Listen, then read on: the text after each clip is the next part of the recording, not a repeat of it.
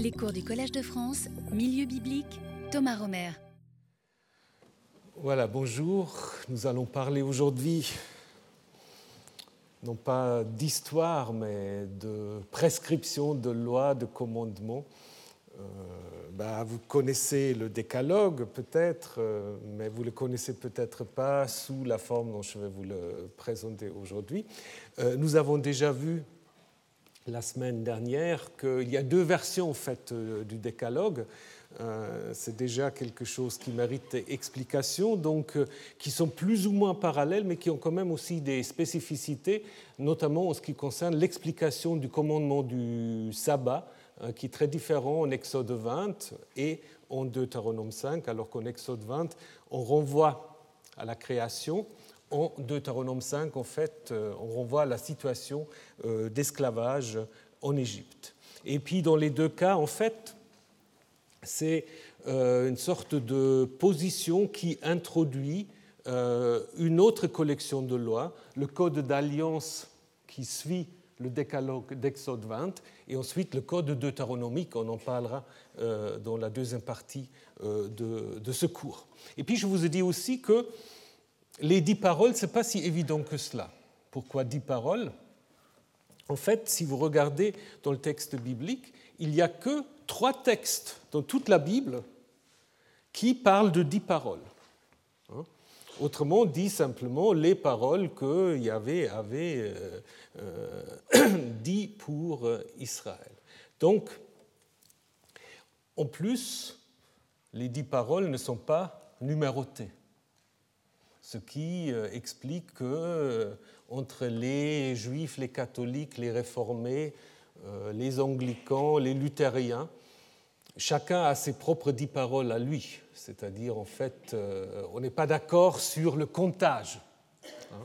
on n'est pas d'accord sur le comptage, donc ça veut dire que c'est probablement euh, une, comment dire, une invention après coup, hein, donc qu'au moment où on met par écrit, c'est ce qu'on appelle aujourd'hui le commandement ou le décalogue, on n'avait peut-être pas encore l'idée qu'il s'agit de 10. Le 10, probablement, bah, c'est venu pour euh, des euh, raisons euh, mnémotechniques, les dix, les, les dix doigts qui permettent facilement à apprendre par cœur. Donc c'est un moment où on voulait apparemment qu'on apprenait par cœur ce texte.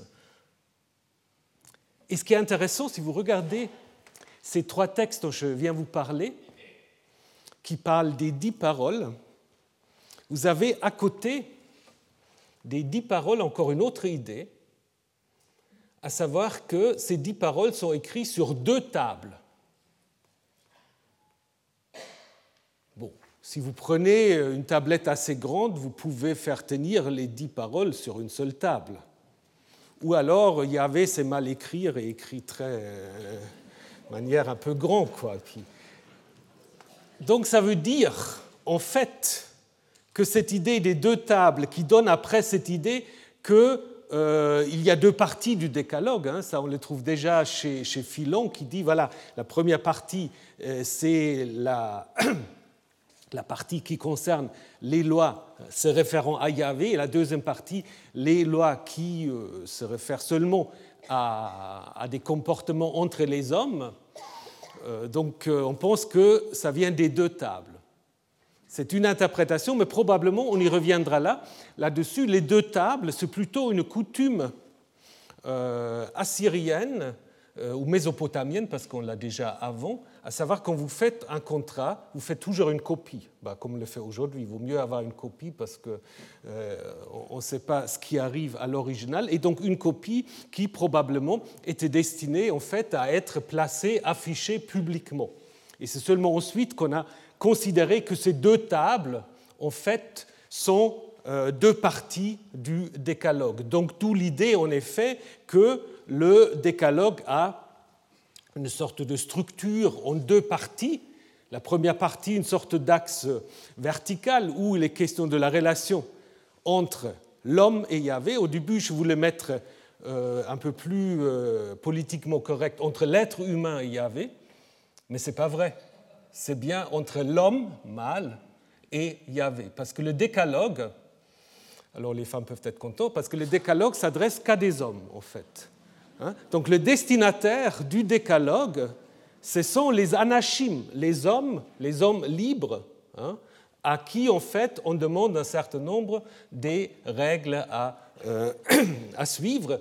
Et on va le voir tout à l'heure quand on parlera de l'adultère, on verra le statut de la femme. Donc le décalogue vraiment s'adresse à des hommes, d'abord dans sa relation avec Yahvé, et ensuite dans la deuxième partie, euh, en ce qui concerne la relation entre un homme et son prochain. Et d'ailleurs, on peut constater ça aussi même au niveau de la structure, parce que le décalogue s'ouvre par c'est moi Yahvé, Anochi Yahvé, et le dernier mot du décalogue, c'est ton prochain, Re'echa. Hein? Donc il y a vraiment cet encadrement. Au début, c'est moi Yahvé, et à la fin, ton prochain. C'est un peu les deux, les deux pôles autour desquels tourne le décalogue. Mais on peut aussi y voir, comme d'autres commentateurs, tout ça, c'est évidemment des, explications après coup, parce que dans le texte biblique, ce n'est pas marqué. On peut aussi y voir une sorte de structure en trois parties. Parce que les premiers commandements, qui concernent en fait l'interdiction d'image, l'interdiction d'utiliser le nom de Yahvé pour des choses futiles, ben ça concerne que Yahvé.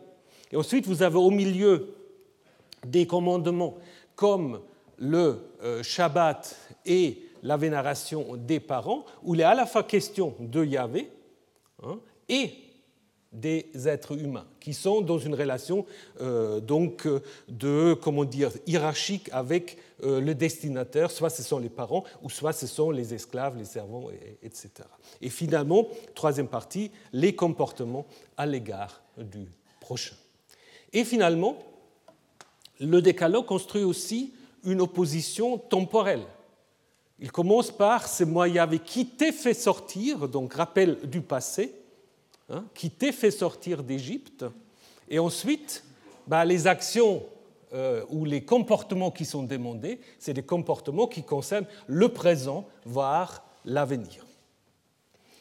Donc c'est une sorte de contrat. Le décalogue, c'est un contrat entre Yahvé et les hommes mâles euh, de Juda ou d'Israël. Maintenant, d'où est-ce qu'il vient le décalogue? Qui a écrit le décalogue? Bah, Dans la Bible, c'est Yahvé qui l'a écrit.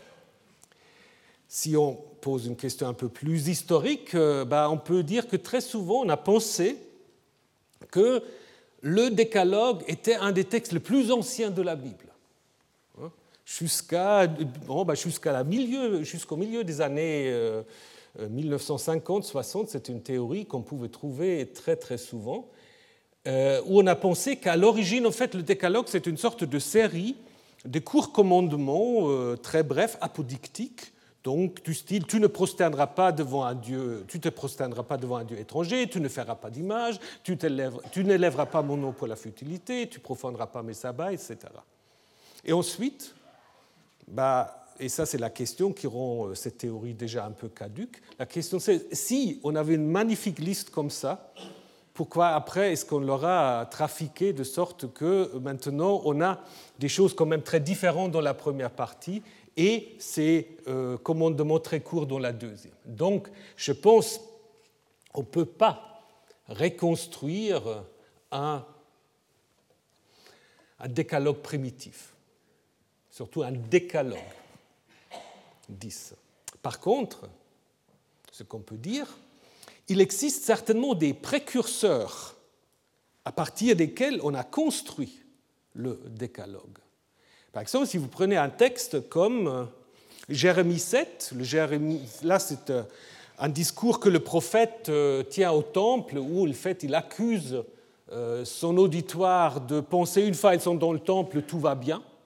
Hein, alors qu'ils commettent toutes sortes d'actes qui sont euh, bannis ni par Yahvé. Et justement, la question que le prophète pose, est-ce que vous pouvez venir ici dans le temple et après voler, commettre des meurtres, commettre l'adultère, faire des faux sermons, suivre d'autres dieux? Hein, Donc là, vous avez déjà un certain nombre de, euh, de comportements critiqués qu'on va retrouver dans le décalogue. Ou encore dans le livre d'Osée, pareil, où il accuse en fait ses destinateurs d'un comportement qui n'est pas loyal par rapport à Yahvé. Il n'y a ni loyauté, ni fidélité, ni connaissance de Dieu dans le pays. Par contre, il y a meurtre, vol, adultère. Hein, de nouveau, une liste en fait des choses qui sont interdites.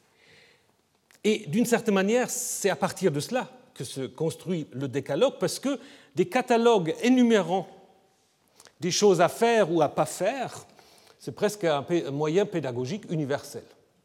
Alors aujourd'hui, les pédagogues vont dire que ce n'est peut-être pas la bonne pédagogie, mais c'est comme ça qu'on a fait pendant des millénaires presque. Hein, donc il y a des listes, des listes de comportements à suivre ou à ne pas suivre. Je vous donne un exemple qu'on cite aussi souvent en lien avec le décalogue, c'est le livre des morts égyptiens. Hein. Les livres des morts égyptiens, notamment au chapitre 125, vous avez euh, un grand texte qu'on appelle la confession négative. Qu'est-ce que c'est? C'est le mort qui est amené dans la salle des deux Ma'at, des deux garants de l'ordre euh, de la société et du monde. Donc c'est en fait le tribunal d'Osiris. Et là, en fait, euh, il y a toute une liste que le mort doit réciter hein, pour justement euh, être considéré après comme ayant en fait passé l'examen. Et dans cette longue liste, je vous ai mis quelques euh, quelques extraits qui peuvent tout à fait se comparer au décalogue. Par exemple, je n'ai pas blasphémé Dieu, tu euh, n'utiliseras pas le nom de Yahvé. Je n'ai pas tué en plusieurs, euh, à plusieurs reprises, tu commettras pas de meurtre. Je n'ai pas volé les galettes, je n'ai pas brigandé, je n'ai pas volé les biens d'un Dieu, etc. Donc tu ne voleras pas. Je n'ai pas été cupide, tu ne convoiteras pas. Je n'ai pas dit des mensonges, tu ne seras pas un faux témoin. Et je n'ai pas couché avec une femme mariée. Hein? tu ne commettras pas d'adultère. Et, ça c'est intéressant pour le Nouveau Testament, hein? donc il y a aussi une affirmation positive, j'ai donné du pain à l'affamé, de l'eau à l'assoiffé, euh, des vêtements à celui qui est tenu. Et cela, évidemment, euh, vous rappelle, si vous connaissez le Nouveau Testament, euh, le, sein du tribunal aussi. Hein. Ça, c'est le jugement dernier, en Matthieu 25. Pour ça, c'est un autre sujet, on n'en parlera pas maintenant, mais qui est certainement influencé aussi de ce texte. Donc, sans l'Égypte, euh, bah, il n'y aura pas de Bible, comme sans la Syrie, il n'y aura pas de Bible.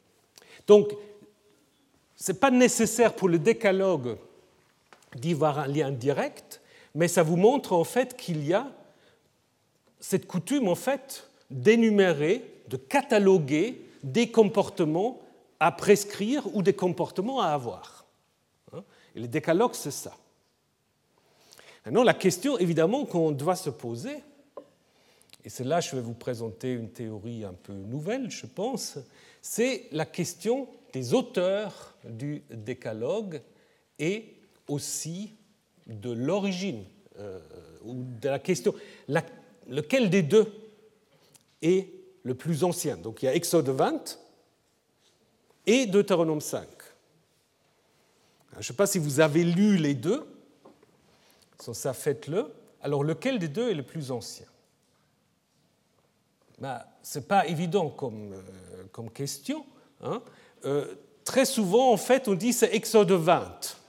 Hein, Exode 20, puisque c'est un texte que vous comparez qui est un peu plus bref que celui de Deutéronome 5, avec l'idée que le texte bref est plus ancien que le texte un peu plus élaboré et, plus récent, puisque si vous prenez par exemple euh, le, comportement, euh, pardon, le commandement Honore ton père et ta mère, afin que tu jours s'allonge sur le sol qu'il y avait ton Dieu de tonne, dans l'Exode, en Deutéronome 5, vous trouvez honore ton père et ta mère comme te l'a ordonné Yahvé ton Dieu.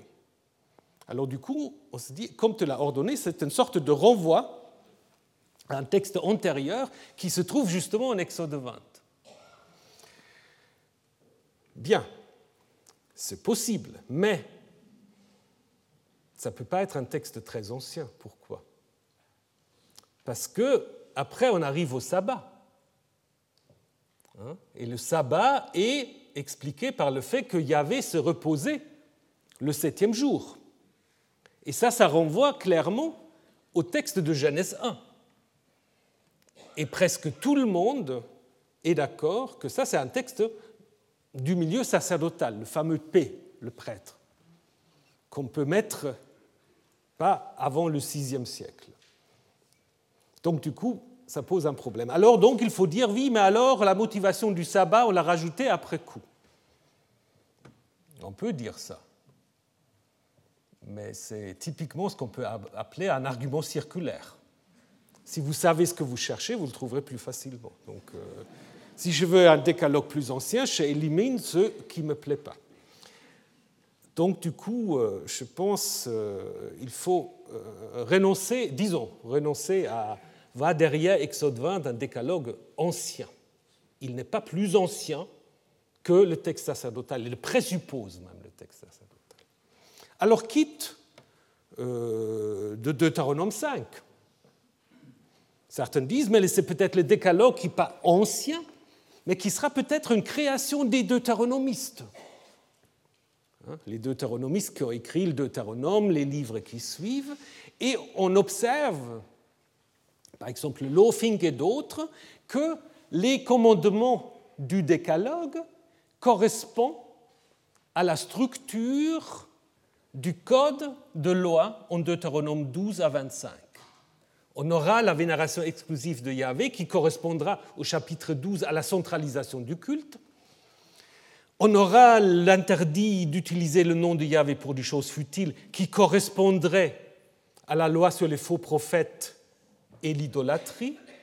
On aura ensuite le sabbat qui correspondrait à la législation sur les fêtes on aura le commandement d'honorer les parents qui correspondrait, alors là ça devient un peu quand même, un peu, oui, c'est interprété, qui correspondrait à la loi sur toutes les autorités, sur les juges, sur les prophètes, sur les rois, etc.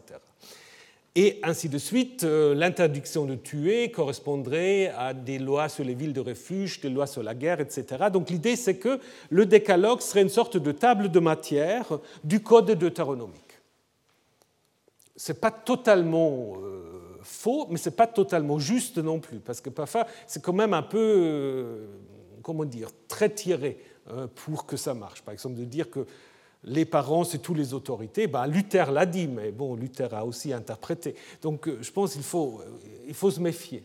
Et puis l'autre problème de cette idée que le décalogue est un texte deutéronomiste, c'est simplement euh, le vocabulaire qui se trouve dans le décalogue, à commencer par le sabbat. Le sabbat, en fait, n'est pas une préoccupation du deutéronome ni de l'école deutéronomiste. Le sabbat n'est mentionné que deux fois dans l'histoire deutéronomiste, dans les livres des rois, et là on voit encore qu'il est considéré comme une fête mensuelle. On dit Veux-tu aller chez lui aujourd'hui? C'est ni une nouvelle lune, ni un sabbat. Donc le sabbat, il est mentionné dans le Code de sainteté, dans les livres de Néhémie, des Chroniques surtout, et dans le livre d'Ézéchiel. Ce n'est pas deutéronomiste. La même chose, bah, je ne vais pas aller dans le détail, pour cette présentation, c'est moi le Seigneur, Ani ou Anochi Yahvé. Très très peu dans le Deutéronome, très souvent chez Ézéchiel, dans le Code de sainteté, les textes sacerdotaux. Les textes, euh, des, mots comme l'image sculptée, Pessel, Temuna, absents dans le Deutéronome, à part du décalogue, hein, et fréquents dans les textes d'origine sacerdotale. Donc, on ne peut pas dire, on peut pas dire que le décalogue, c'est une invention deutéronomiste. Donc, si c'est ni sacerdotal ni deutéronomiste, et si on ne sait pas lequel est le plus âgé, le plus ancien, le plus vieux, ben je vais vous proposer une autre théorie. Je vais vous dire que les deux décalogues sont l'œuvre du même auteur. Oui, pourquoi? Ben, Vous allez le voir. C'est l'œuvre du même auteur qui les a insérés dans les deux endroits où ils se trouvent. Pourquoi? Pour renforcer la cohérence du Pentateuque. Vous savez, le Pentateuque, bah, il se compose des codes différents, des lois différentes. Bah, au début, bah, on a mis ça par écrit, il n'y avait pas de problème. Mais au moment où on devait mettre tout cela dans un seul ensemble qui devient la Torah, bah, il faut quand même essayer de montrer que toute cette diversité qu'on a à l'intérieur de ce texte, il y a diversité, mais en même temps, il y a cohérence. Hein. Et ce qu'on fait avec les deux décalogues, c'est on les place, comme je vous l'ai déjà montré, devant le code d'alliance, en renvoyant à la Genèse, on le place devant le code deutéronomique, en renvoyant à l'Exode, et on fait une sorte de lien avec l'ensemble des traditions législatives et narratives. Donc, ma théorie, c'est que le décalogue, ce n'est pas un texte ancien, c'est un des derniers textes du Pentateuque. C'est une sorte de, réflexion sur ce qui, bah, comme on le voit après, plus tard, parce que c'est le début de cette réflexion, comment peut-on résumer toute la loi? Hein? Ça, c'est une discussion qu'on trouve encore dans le Nouveau Testament. Hein, c'est une discussion rabbinique. En quoi la loi se résume Parce que 613 commandements, ça fait beaucoup, donc euh, on ne va pas tous les avoir dans la tête. Est-ce qu'on peut les résumer? Et le décalogue, c'est une de ces tentatives. Et on voit très bien, en fait, que ces deux textes, avec les différents qu'ils ont, avec les différences qu'ils ont, évidemment, ils ont les mêmes lois, et là où ils sont, les différences font sens dans l'Exode, c'est normal qu'on renvoie à la création. Dans le Deutéronome, c'est normal qu'on renvoie à l'Exode. Donc c'est comme une sorte de... Si vous dites deux fois les mêmes choses au début et à la fin, ça renforce cette idée d'unité, de cohérence, malgré la différence. Donc, la théorie que je vous propose, c'est que les décalogues ne sont pas un écrit plus tôt que l'autre, ils sont écrits en même temps, insérés là où ils se trouvent pour souligner la cohérence de la Torah qui est en train de se constituer. On peut, et on peut aller encore plus loin, on peut, disons, émettre une hypothèse sur les auteurs de ce décalogue, c'est ce qu'on peut appeler l'école de sainteté. Donc c'est les gens qui ont aussi écrit Lévitique 17 à 26, qui a un peu le même, euh, la même préoccupation, à savoir faire un lien entre le langage la théologie deutéronomiste et la théologie sacerdotale. Et je vous donne juste quelques exemples qui sont typiques pour ce que vous trouvez dans le code de sainteté. Euh, par exemple, l'importance de la racine avad, être esclave, servir. Hein, on le trouve cinq fois en Exode 20 et sept fois dans le, euh, dans le décalogue de Deutéronome 5, avec cette idée qu'il y a un changement de statut. Hein. Les Israélites étaient esclaves en Égypte, Yahvé les a fait sortir d'Égypte et ils sont devenus esclaves de Yahvé ou serviteurs de Yahvé. Donc il y a un changement de statut. Hein. Et ça, c'est typiquement ce que dit le décalogue. Je vous ai fait sortir d'Égypte, maintenant c'est à moi que vous devez allégeance. Et c'est exactement ce qu'on trouve dans le Code de sainteté. Car pour moi, les fils d'Israël sont des serviteurs, sont des esclaves, avadim. Ils sont des esclaves que j'ai fait sortir du pays d'Égypte, c'est moi le Seigneur. C'est exactement ce que vous avez au début du décalogue. Donc, le décalogue qui demande une loyauté vis-à-vis du et vis-à-vis du prochain, c'est la même préoccupation que vous avez dans le code de sainteté. Je vais vous montrer encore un autre texte que vous connaissez peut-être, puisqu'il se termine par ce fameux commandement de l'amour du prochain, Hein, qui n'est pas une invention du Nouveau Testament, comme on le pense parfois, non, qui se trouve euh, en Lévitique 19, mais justement, et c'est ça qui est magnifique, justement là où on a beaucoup d'allusions au décalogue. Hein. si vous prenez le chapitre 19, c'est comme dans le décalogue, c'est moi Yahvé, votre Dieu, hein. et après vous avez, bah, je vous laisse lire, vous avez euh, des prescriptions qui rappellent le décalogue, craindre sa mère, son père, observer les sabbats, ne pas fabriquer des dieux, ne pas voler, ne pas prononcer des faux serments. Hein, c'est exactement des préoccupations du décalogue en Lévitique 19. Et tout à la fin, c'est ainsi que tu aimeras ton prochain comme toi-même. Avec la même expression que nous avons déjà dans le décalogue. C'est-à-dire les auteurs du décalogue ce sont ceux qui réfléchissent à la manière de résumer la loi, de résumer les différents codes de loi qui se trouvent à l'intérieur de la Torah, qui le structurent en deux parties par rapport à Yahvé et par rapport au prochain, ce qui ensuite permet de dire bah, il faut aimer Yahvé et ton prochain comme toi-même, avec l'idée que l'amour ici, c'est un acte de loyauté. Mais donc, si vous voulez, euh, dans le Nouveau Testament, Jésus n'a rien inventé. Tout cela se trouve déjà dans le décalogue d'une certaine manière, puisque vous avez les deux parties, respect vis-à-vis de Yahvé et respect vis-à-vis du prochain, et qui est ensuite encore détaillé ici en Lévitique 19.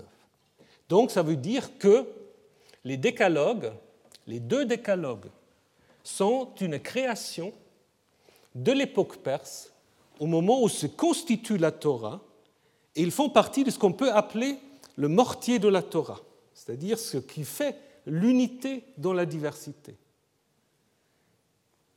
Une, une, quête que le judaïsme va poursuivre et qui va en effet se baser surtout sur des textes comme le Décalogue ou un texte comme Lévitique 19. Regardons vite les commandements, vous voyez, comme on peut dire, c'est une sorte de, de condensé sur des condensés des thèmes et des, euh, des exigences sur lesquels va se baser le judaïsme naissant. Hein, le décalogue, c'est aussi en quelque sorte, ça fait partie aussi de la naissance du judaïsme. Ce pas des trucs archaïques, hein, c'est des textes qui en fait permettent la naissance du judaïsme. Alors on va les commenter brièvement. Donc euh, il y avait le Dieu qui fait sortir du pays d'Égypte. Bah, ça, il n'y a pas meilleure introduction. C'est d'abord quelque chose qui est acceptable et pour le milieu sacerdotaux et pour le milieu deutéronome qui, qui sont d'accord pour dire que la sortie d'Égypte est le point central dans la construction narrative de la Torah. Nous l'avons déjà vu à plusieurs reprises. Ensuite, l'exclusivité du culte yaviste et l'interdiction des représentations du divin. Donc là, on peut très bien voir comment, en fait, euh, l'interdiction d'image de Yahvé a eu une préhistoire. A une préhistoire. Ce commandement, tu n'auras pas d'autre Dieu contre ma face, bah, elle se poursuit en fait à l'origine au verset 5. Tu ne te prosterneras pas devant eux et tu ne les serviras pas, car c'est moi Yahvé ton Dieu. Ça, c'est le début de, cette, euh, de, cette, euh, de, ce commandement qui, en fait, euh, rappelle, et peut-être est né cette idée, à l'époque de Josias. Vous vous souvenez, à l'époque de Josias, on a centralisé le culte de Yahvé. C'est moi Yahvé, tu n'auras pas d'autre Dieu à ma face. C'est-à-dire, n'introduis surtout pas d'autres dieux dans le sanctuaire, mais pas des statues d'autres dieux vis-à-vis de moi. Et ensuite, au moment où on est en train de construire le deuxième temple, ça ne suffit pas. Puisqu'il va falloir dire maintenant, tu ne te feras pas de pessel, c'est-à-dire d'image sculptée. Hein, nous avons vu dans des cours euh, précédents que dans le premier temple, il y avait une image de Yahvé. Alors que dans le deuxième temple, justement, c'est pour cela, ce commandement va se poursuivre ainsi, tu ne feras pas d'image sculptée, donc Yahvé, il faut le vénérer de manière exclusive, mais il faut aussi le vénérer sans statut. Ce qui va devenir justement un des, marqueurs euh, distinctifs du judaïsme par rapport à toutes les autres religions. Les Grecs, les Romains vont rien comprendre à un temple où il n'y a rien dans le Saint de Saints. Hein, on a plein d'histoires où justement tel empereur entre dans le temple et dit mais il n'y a rien dans ce temple. Et c'est vrai, à quoi ça sert alors? Hein? Et donc ensuite, troisième relecture, une sorte d'interdiction générale de toute représentation qui va devenir aussi, en fait, un point très important pour le judaïsme, parce que le judaïsme, un peu comme dans le, dans le protestantisme, est une sorte de méfiance par rapport à toute représentation, reprise d'ailleurs aussi par euh, l'islam. Hein.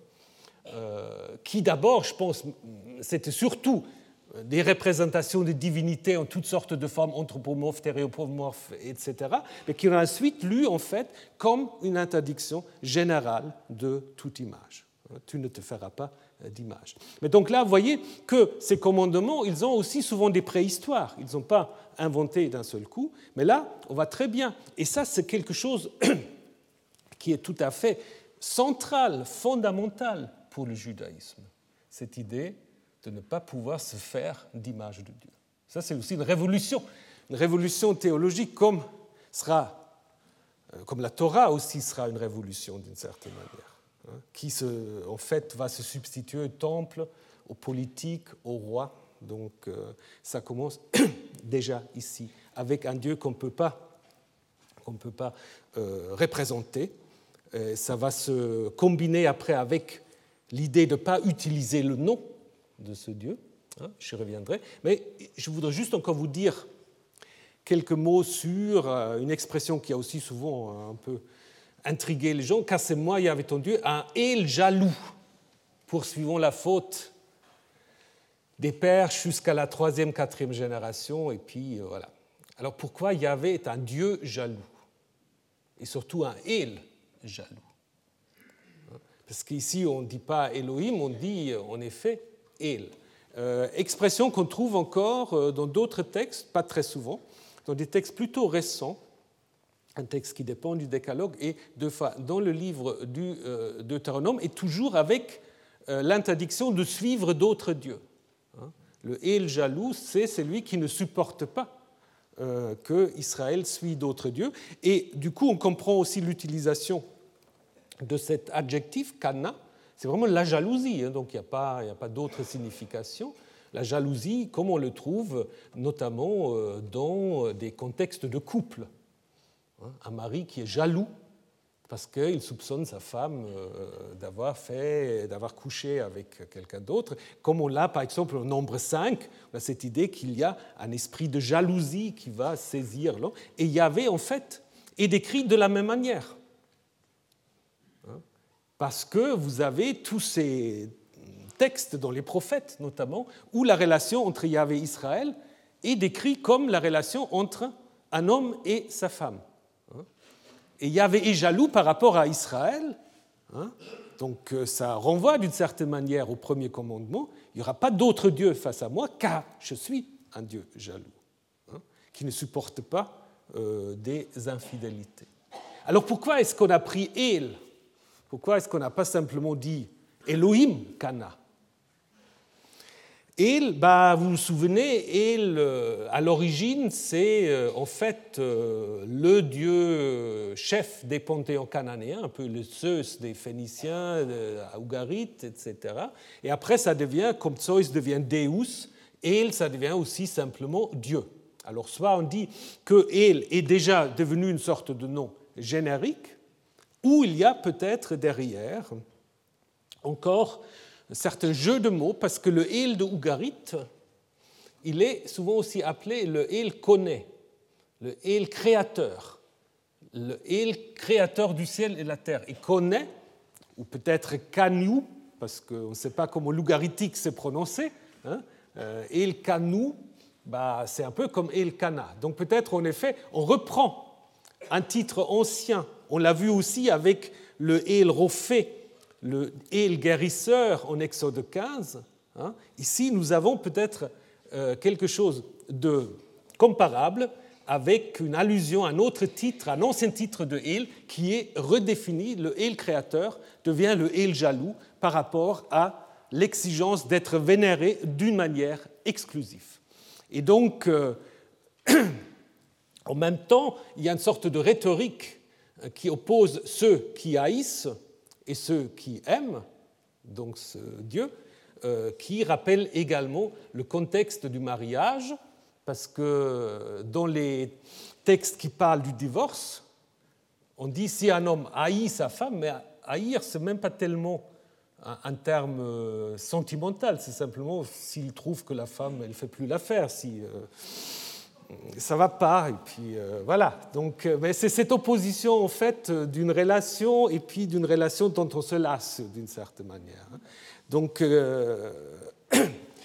ça rappelle de nouveau ce contexte, soit du mariage, ou aussi, et les deux choses sont souvent un peu liées, des traités de vassalité. Parce que là, vous avez la même terminologie, aimer pour être loyal au grand roi, haïr pour justement euh, se détourner euh, du grand roi.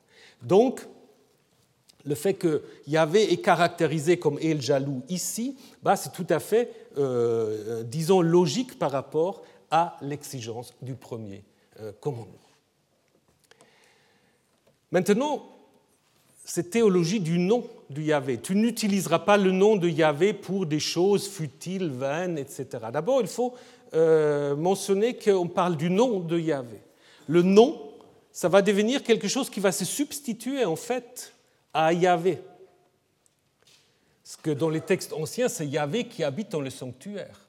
Et puis dans le texte comme Deutéronome 12, comme un roi vite, lorsque Salomon inaugure le temple, il va dire non, Yahvé, il habite au ciel, c'est son nom, en fait, qui est présent dans le sanctuaire. Donc il y a déjà une sorte de, de mouvement vers une certaine transcendance, c'est peut-être pas tout à fait le terme, mais de dire dans le temple, ce n'est pas Yahvé, c'est son nom qu'il faut invoquer.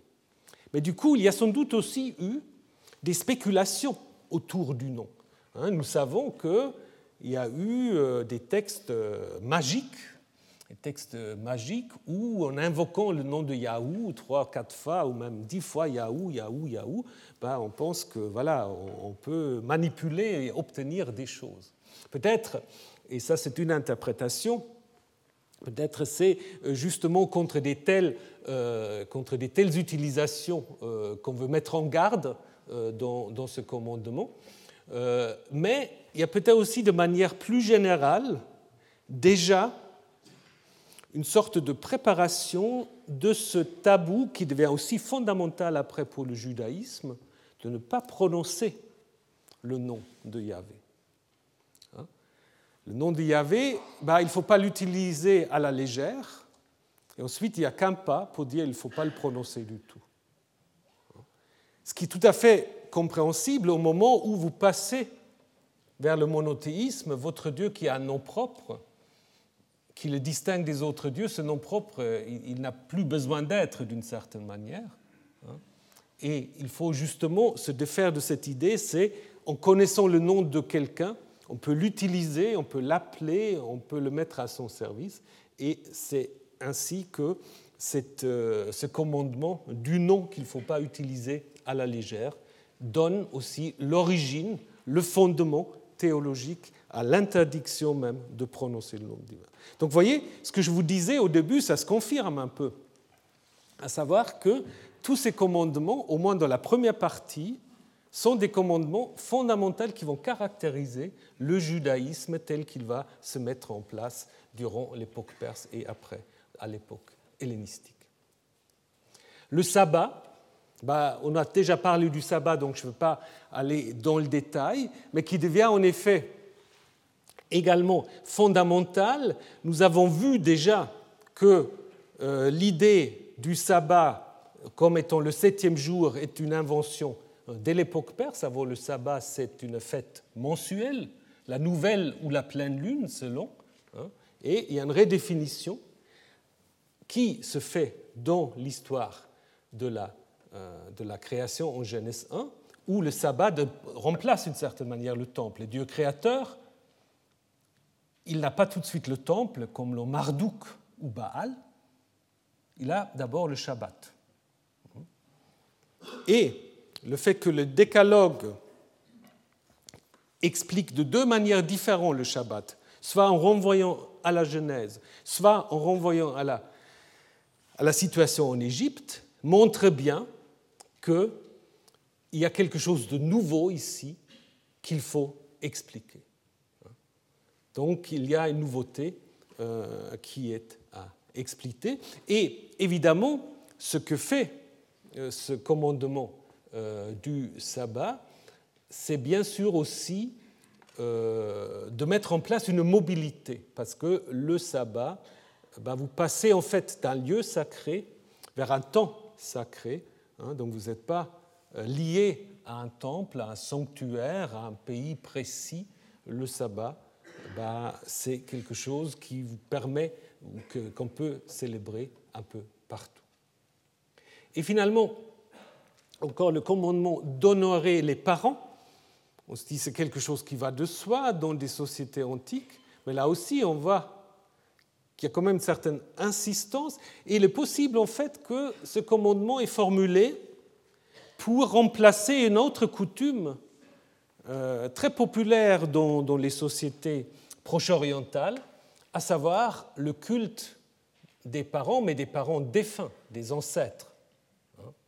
Il y a plusieurs interdictions dans le Pentateuque où il ne faut pas donner à boire, à manger aux morts, où il ne faut pas justement faire un certain nombre de rituels pour euh, les morts, qui, évidemment, rituels qui sont considérés ensuite comme étant contraires euh, au culte de Yahvé.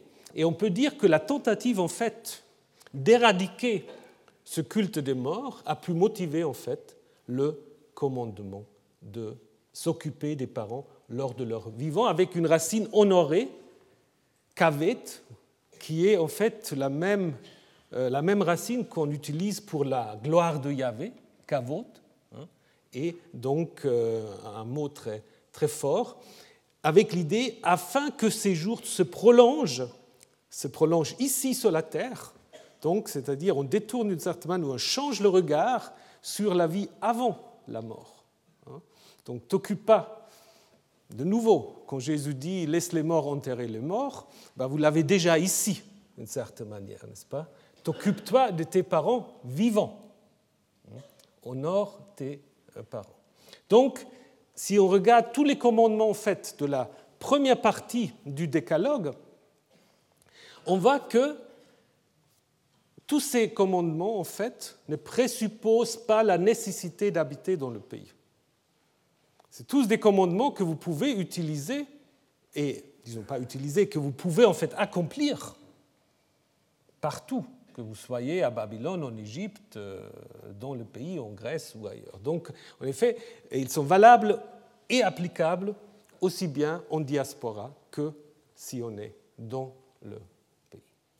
Donc, la première partie, je pense, on peut en effet dire que la première partie du euh, décalogue, euh, c'est un peu les piliers sur lesquels le judaïsme va se construire.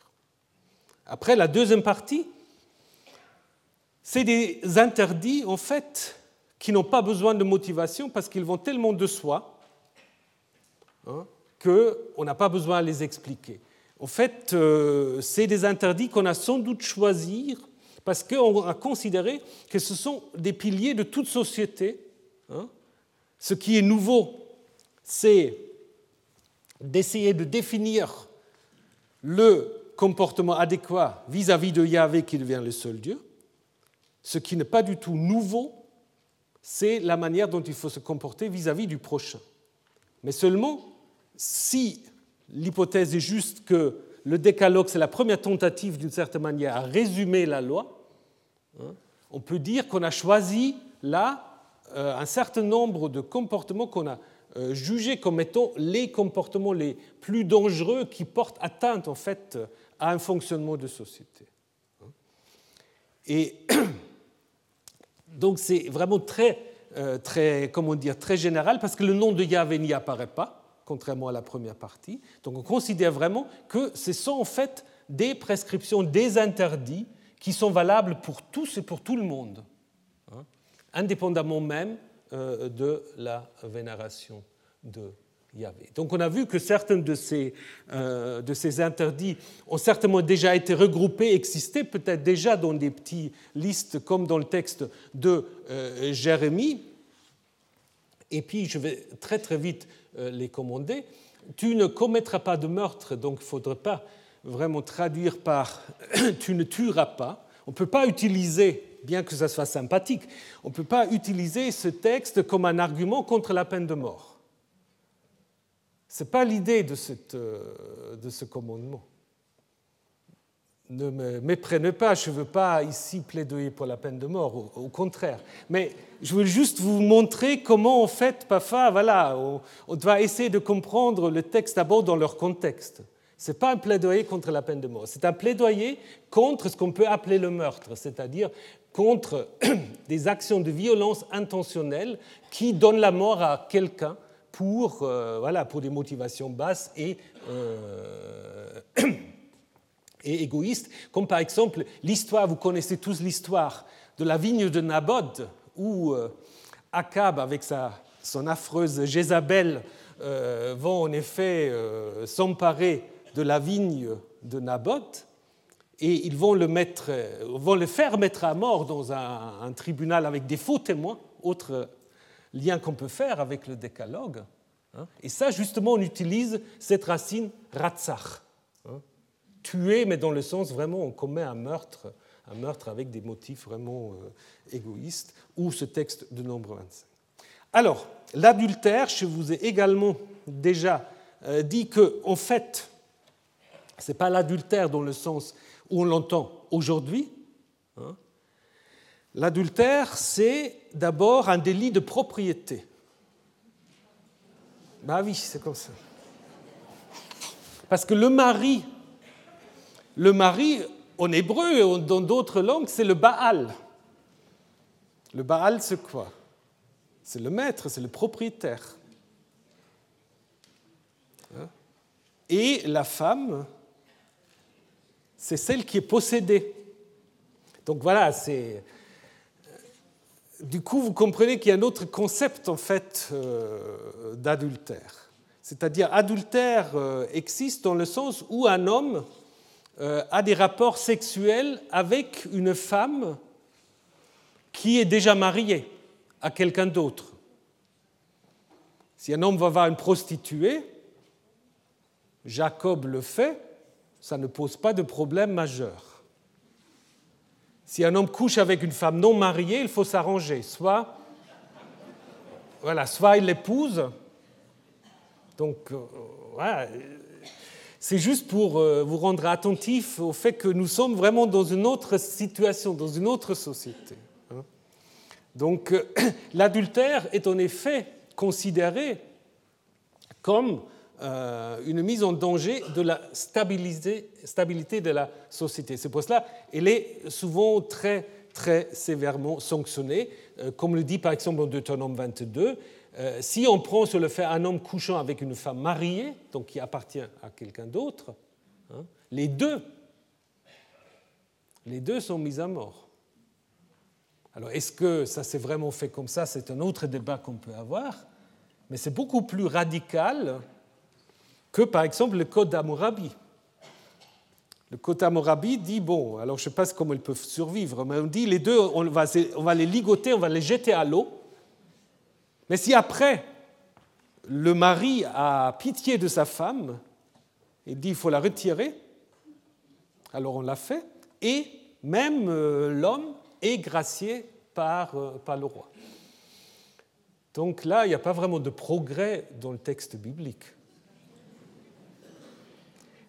Bon, alors, donc, je me résume, l'adultère, je ne vais pas parler maintenant de soupçon d'adultère, mais euh, cette, euh, euh, cette peur, en fait, d'être victime de l'adultère s'explique aussi, peut-être même en premier lieu, d'une certaine manière, par l'importance de la descendance.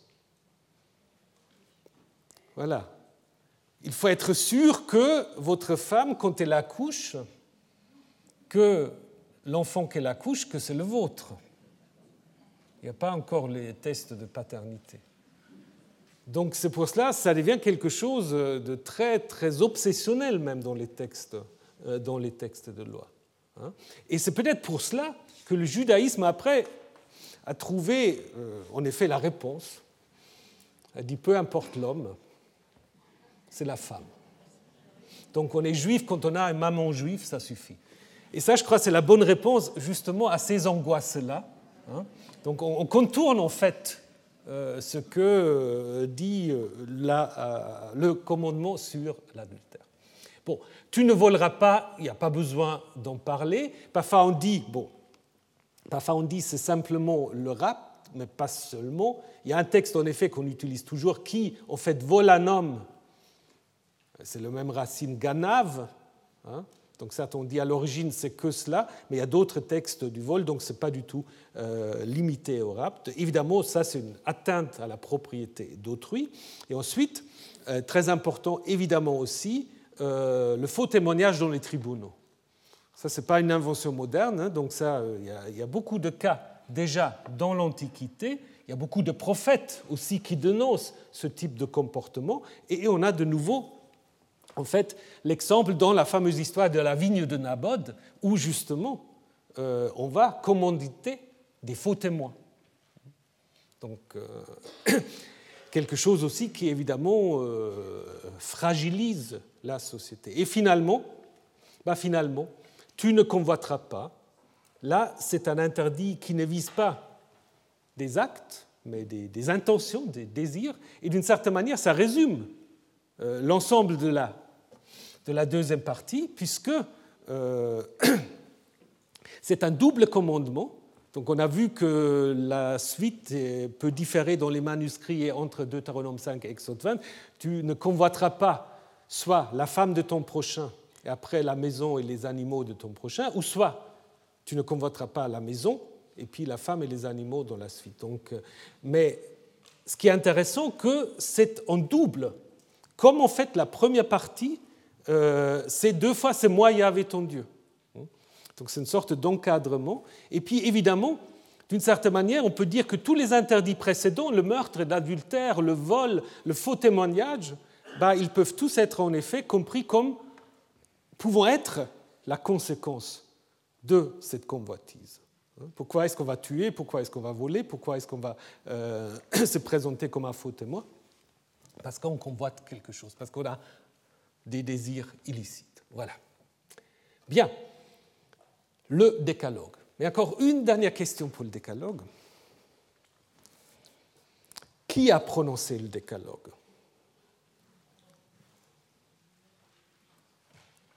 Yahvé ou Moïse? Si vous prenez les textes, bah, au début, on a l'impression en effet que c'est Yahvé. Parce que euh, en Exode 20, donc euh, Yahvé dit, et après, seulement après qu'il a dit, le peuple dit nous ne pouvons plus supporter cette proximité, Moïse devient notre intermédiaire. Et Deutéronome 5, on dit également euh, Yahvé a parlé avec vous face à face sur la montagne du milieu du feu.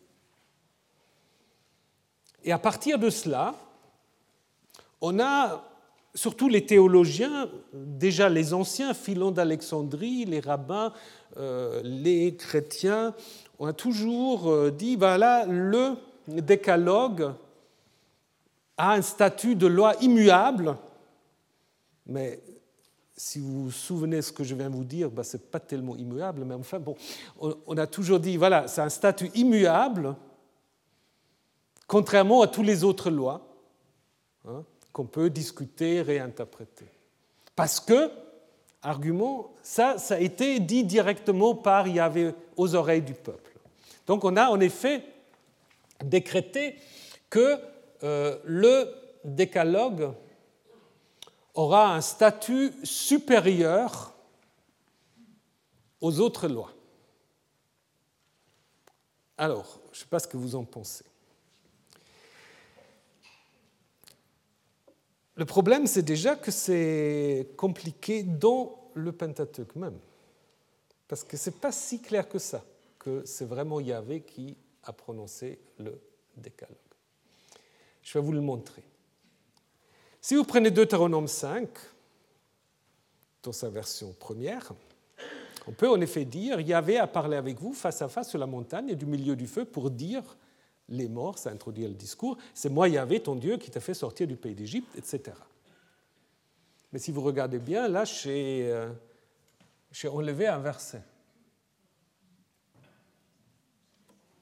Si vous le rajoutez, ça donne Yahvé a parlé avec vous face à face, face à face sur la montagne, du milieu du feu, et moi, donc Moïse, Et moi, je me tenais alors entre Yahvé et vous pour vous communiquer la parole de Yahvé. Car devant le feu, vous avez peur. Et pour dire. Donc, avec ce verset qui se trouve dans la Bible, avec ce verset-là, le décalogue ne vient plus de Yahvé directement. Il passe déjà par la médiation de Moïse. Donc ça veut dire qu'il y a eu une révision de ce texte pour dire attention, le décalogue aussi a passé par la médiation mosaïque. Et en Exode 20, c'est un peu la même chose. Je ne sais pas si vous vous souvenez, on a vu le chapitre 19 hein, qui décrit la, la, théophanie du Sinaï. Et si vous vous souvenez, le chapitre 19 se termine avec un verset qui semble totalement incomplet. Parce que le dernier verset du, chapitre 25, euh, pardon, du chapitre 19, le verset 25, dit simplement Moïse parla au peuple, il leur dit.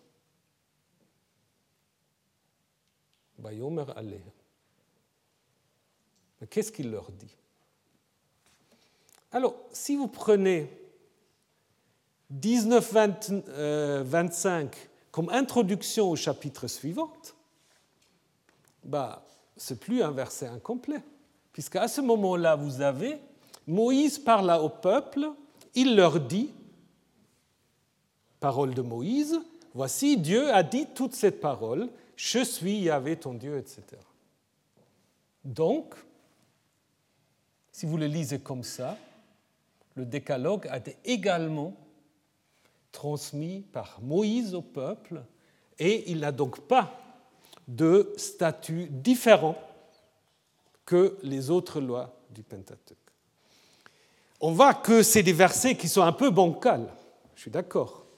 Mais ça montre en effet que probablement au début, pour les rédacteurs qui ont intégré le décalogue, qui voulaient montrer comment le décalogue en fait est une sorte de condensé de tout ce qui va venir, pour eux probablement, L'idée, c'était bien cela qui a été retenu après par, euh, euh, par les rabbins, par les exégètes chrétiens, à savoir que le décalogue est communiqué par Yahvé. Ça, c'est assez clair.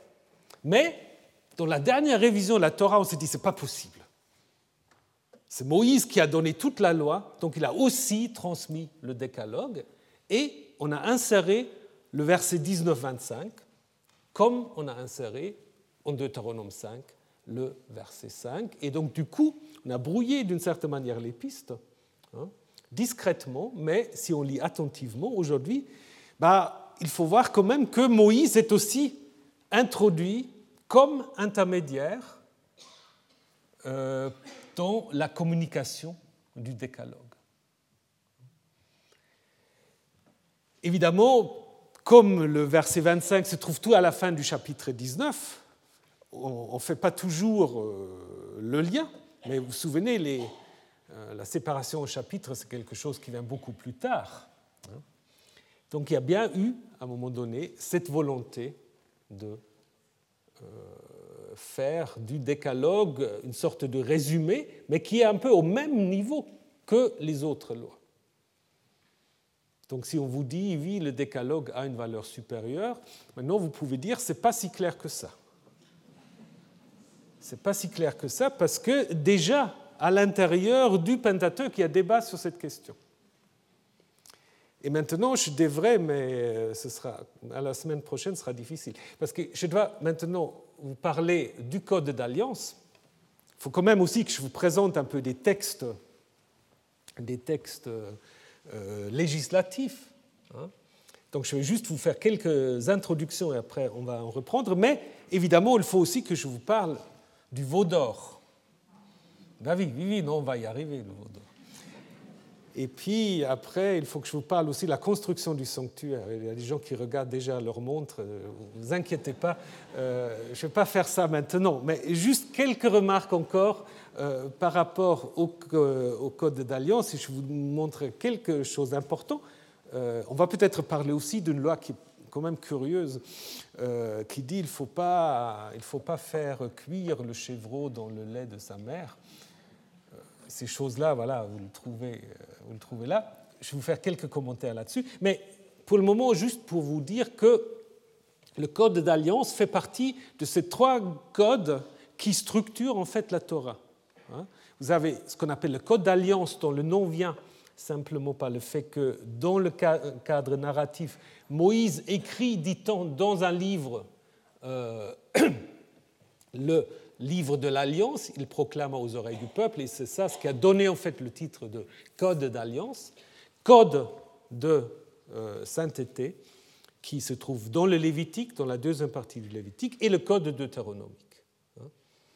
Donc, en fait, ces trois lois, qui ne sont pas toujours euh, d'accord entre eux, sont des prescriptions différentes, en ce qui concerne le code d'alliance, il est communiqué en fait à Moïse par Yahvé dans la nuée. Donc ça, c'est vraiment intégré dans le contexte narratif, à savoir que euh, après la communication du décalogue, Moïse monte à Yahvé. Yahvé dit à Moïse, tu parleras ainsi aux fils d'Israël, vous, vous avez vu que c'est du haut du ciel que je vous ai parlé, et hop, commence en fait le code d'alliance. C'est un peu bizarre parce qu'il commence un peu sans une vraie introduction. Il commence par Vous ne me traiterez pas comme un Dieu en argent ou en or. Mais là, ça vous rappelle déjà quelque chose. Ça prépare le veau d'or. Donc vous voyez que le code d'alliance, ce n'est pas simplement un code qui serait totalement indépendant de son contexte narratif. Le premier commandement, c'est le commandement qui va être justement transgressé dans le récit euh, du veau d'or. Et ensuite, vous avez une sorte d'encadrement cultuel euh, qui concerne d'abord l'autel et les sacrifices. Et là aussi, quelque chose de très très intéressant, puisqu'on va dire en tout lieu, en tout lieu, dans n'importe quel lieu, où je ferai qu'on se rappelle de mon nom. Hein, de nouveau le nom, en tout lieu. Ben pourquoi c'est étonnant? Parce que dans l'ouverture du code deutéronomique, on va dire le contraire. On va dire c'est un seul lieu que Yahvé se choisira pour y faire invoquer son nom. Alors, un seul ou des lieux multiples? Ben, Si vous prenez le code d'alliance, on a l'impression que c'est des lieux multiples. Si vous prenez le code du Deutéronome, il y a un seul. Alors qu'est-ce qu'il faut faire? Qu'il faut suivre le code d'alliance Est-ce qu'il faut suivre le code deutéronomique ben, on verra. Mais en fait, ce que je voulais encore juste vous montrer avant, euh, vous laisser patienter une semaine, donc ces deux, ces deux euh, passages, apparemment, ont été en effet rajoutés après coup, donc le, cet encadrement par rapport au lieu du culte, et puis à la fin, je ne vous ai pas précisé, à la fin, euh, de nouveau, pas un Dieu en argent, pas invoquer les noms d'autres dieux, donc ça se, ça se répond. Et puis, ce qui répond à la question du lieu, c'est après la question des fêtes. Hein. donc, euh, donc, là, il y a vraiment un encadrement. Mais en même temps, on voit que cet encadrement, en fait, euh, a été inséré certainement d'une manière secondaire parce que, comme je vous ai dit, il n'y a pas d'introduction. L'introduction, vous les avez, en fait, vous l'avez au chapitre 21, au verset 1 Voici les règles ou les coutumes juridiques, les mishpatim, les mishpatim que tu leur exposeras. Donc probablement ce qu'on appelle le code d'alliance, cette collection de prescriptions vous avez toutes sortes de choses, bah, euh, ça a commencé sans doute avec ce titre-là. Et ensuite, quand on l'a intégré dans son contexte narratif, on a donné un nouveau encadrement par rapport au culte de Yahvé, qui se trouve du coup lié au contexte narratif parce que le premier commandement tu ne te feras pas, vous ne vous ferez pas un dieu en argent ou en or, ben voilà, on va voir que ça ne va pas durer très longtemps et ça sera transgressé. Et ensuite, dans n'importe quel lieu où je veux qu'on m'invoque, bah, ça, ça va en effet poser une question euh, théologique par rapport au lieu unique dont parle Deutéronome 12. La solution, ou disons la solution, la proposition de solution sera, euh, sera proposée donc euh, la semaine prochaine. Mais on parlera aussi du veau d'or et du sanctuaire. Alors bon après-midi. Retrouvez tous les enseignements du Collège de France sur www.colège-2-france.fr.